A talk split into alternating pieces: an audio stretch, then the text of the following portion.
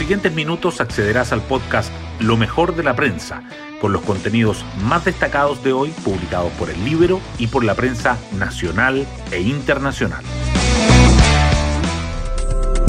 Buenos días, soy Magdalena Olea y hoy lunes 5 de julio les contamos que como era previsible, la izquierda radical logró imponer sus condiciones ayer en la instalación de la Convención Constitucional. La presidencia y vicepresidencia quedaron en manos de Lisa Loncón y Jaime Baza, constituyentes apoyados por el Frente Amplio. Su primera acción política fue impulsar una ley de amnistía para liberar a los presos por los hechos de violencia en el marco del estallido del 18 de octubre y también a los condenados por los delitos perpetrados en la macrozona sur. La Convención no tiene atribuciones legales para hacer algo así.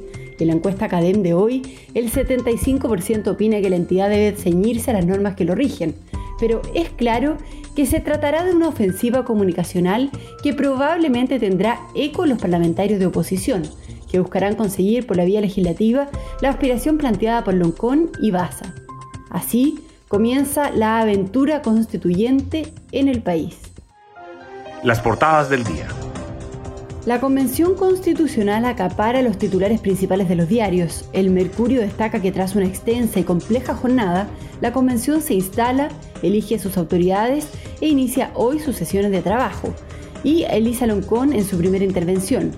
La tercera resalta que con una convulsionada sesión se inicia la instancia que redactará una nueva constitución para Chile. El diario financiero subraya 10 señales tras el histórico estreno de la Convención Constitucional y el Libero remarca la propuesta de reglamento provisorio de Constanza Juve, Marcela Cubillos y Rodrigo Álvarez. El Mercurio además destaca que la U se despide de la Copa Chile y Niman rosa el triunfo. La tercera informa que un matrimonio de San Felipe y su hijo de 7 meses dan nuevo positivo a la variante Delta el mundo ha retomado un 66% las actividades que existían antes del COVID-19 y que crece la confianza de los consumidores y la visión de la economía vuelve a los niveles prepandemia. El diario financiero resalta las facilidades de pago que tienen efecto este año y que la recaudación por contribuciones sigue al alza y que el conflicto por el gas natural para la generación eléctrica escala al Congreso y se intensifica el lobby con el gobierno. Temas del libro. La periodista del Libero Florencia Donoso nos cuenta que fue el predominio de la izquierda radical lo que marca el comienzo de la convención.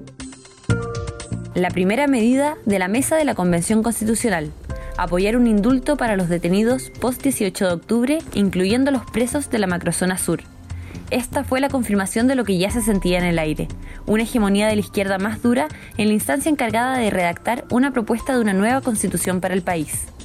Así marcaron su sello la presidenta de la convención, Elisa Loncón, y el vicepresidente Jaime Baza, un sello que incluso antes de la elección de la mesa estuvo presente en toda la jornada.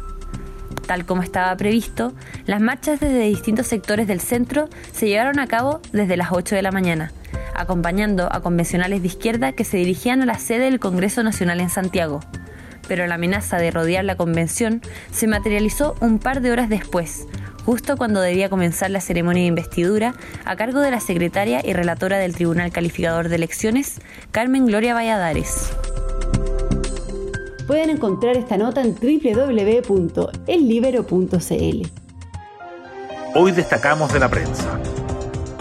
Las claves de una agitada jornada que mostró señales de lo que viene en la Convención Constitucional. Cerca de ocho horas duró la sesión inaugural de la instancia, en un inicio, cuando las manifestaciones en las afueras del ex Congreso amenazaban con suspender la ceremonia, en sectores de la centroizquierda se acordó poner en el debate la situación de los denominados presos de la revuelta para dar continuidad a la jornada. Así se hizo. La directiva anunció que el primer debate, convocado para hoy a las 15 horas, será sobre un eventual indulto para los detenidos en el contexto del estallido.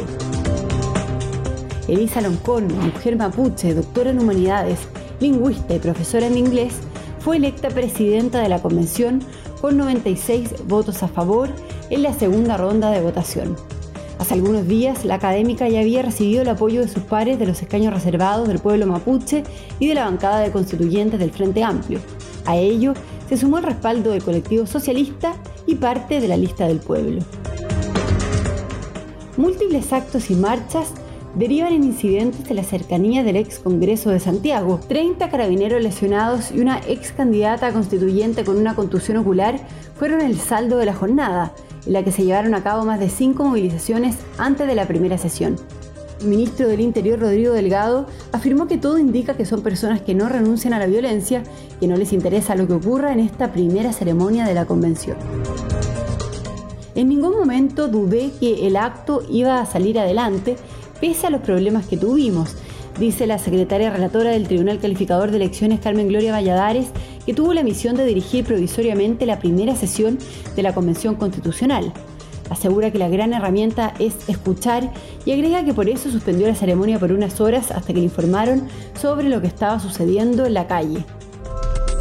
Around the World. El Papa Francisco fue operado con éxito del colon en un hospital de Roma. Se trata de la primera vez en la que el pontífice ingresa en un hospital desde que fue elegido en 2013. El anuncio de la operación ha causado sorpresa, ya que se desconocía que Francisco, que ayer en la mañana compareció ante los fieles en la plaza de San Pedro del Vaticano para el rezo dominical del Ángelus, tuviese que ser operado, incluso aunque la intervención estuviese programada. Y nos vamos con el postre del día. Joaquín Niemann roza la gloria en el PGA Tour, pero el título se le escapa por un error.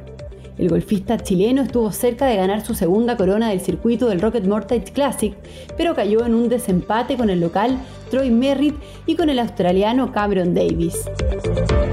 Bueno, yo me despido, espero que tengan una muy buena semana y nos volvemos a encontrar mañana en un nuevo podcast, Lo mejor de la prensa.